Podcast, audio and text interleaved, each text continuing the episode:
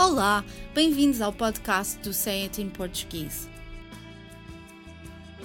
As línguas estão cheias de expressões coloquiais, idiomáticas, ditados e provérbios que acrescentam nuances à mensagem. Mas nem sempre é fácil compreender o seu significado pelo contexto onde se encontram, e por isso gostaríamos de explicar o que querem dizer. Que edifício bonito! Hum, por fora, cordas de viola. Por dentro, pão bolorento. Desculpa, não percebi. Por fora, bela viola. Por dentro, molambos só. Continuo sem perceber. Não compreendo qual é a relação entre este magnífico edifício, cordas de viola, pão bolorento ou molambos. Molambos? Nem sequer sei o que significa essa palavra. A expressão por fora, cordas de viola, por dentro, pão bolorento é um ditado português. Ah, sim. Pois é a primeira vez que estou a ouvir esse ditado. Há duas versões possíveis. Por fora, cordas de viola, por dentro, pão bolorento, ou por fora, bela viola, por dentro, molambos só. E o que quer dizer é muito óbvio. Uma bela aparência pode ser enganosa. No caso deste edifício, é muito bonito por fora, mas muito pouco funcional por dentro. É um edifício muito velho e que está a precisar de obras estruturais. Ah, agora percebi o que quer dizer.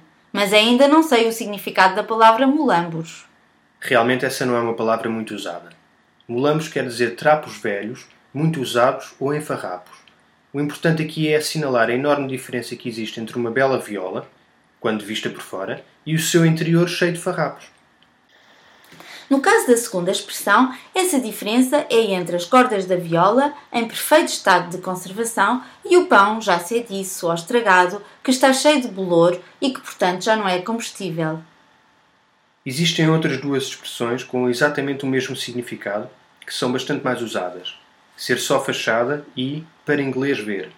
Ser só fachada é bastante literal. É muito frequente a parede mais visível de um edifício ser magnificamente decorada, enquanto as paredes laterais ou as traseiras não terem qualquer tipo de ornamento. E também é compreensível que as pessoas investam dinheiro na sua aparência exterior enquanto tentam esconder a sua pobreza interior. E de onde virá a expressão para inglês ver? Acredita-se que teve origem no Brasil, quando, em 1831, o governo promulgou, devido à pressão do governo inglês, que entretanto tinha abolido a escravatura, uma lei proibindo o tráfico de escravos. Mas nada fez para que essa lei fosse aplicada na prática. As pessoas ficaram assim com a impressão que havia uma lei apenas para calar as críticas dos ingleses. Que interessante! Hoje fiquei a aprender uma palavra nova, mulambos, e três expressões idiomáticas que expressam a ideia que as aparências enganam, são ilusórias ou não têm nenhuma validade prática. Por hoje é tudo, mas para a semana estaremos cá outra vez para mais um podcast dedicado às expressões usadas no português europeu. Até lá, fotos de uma boa semana.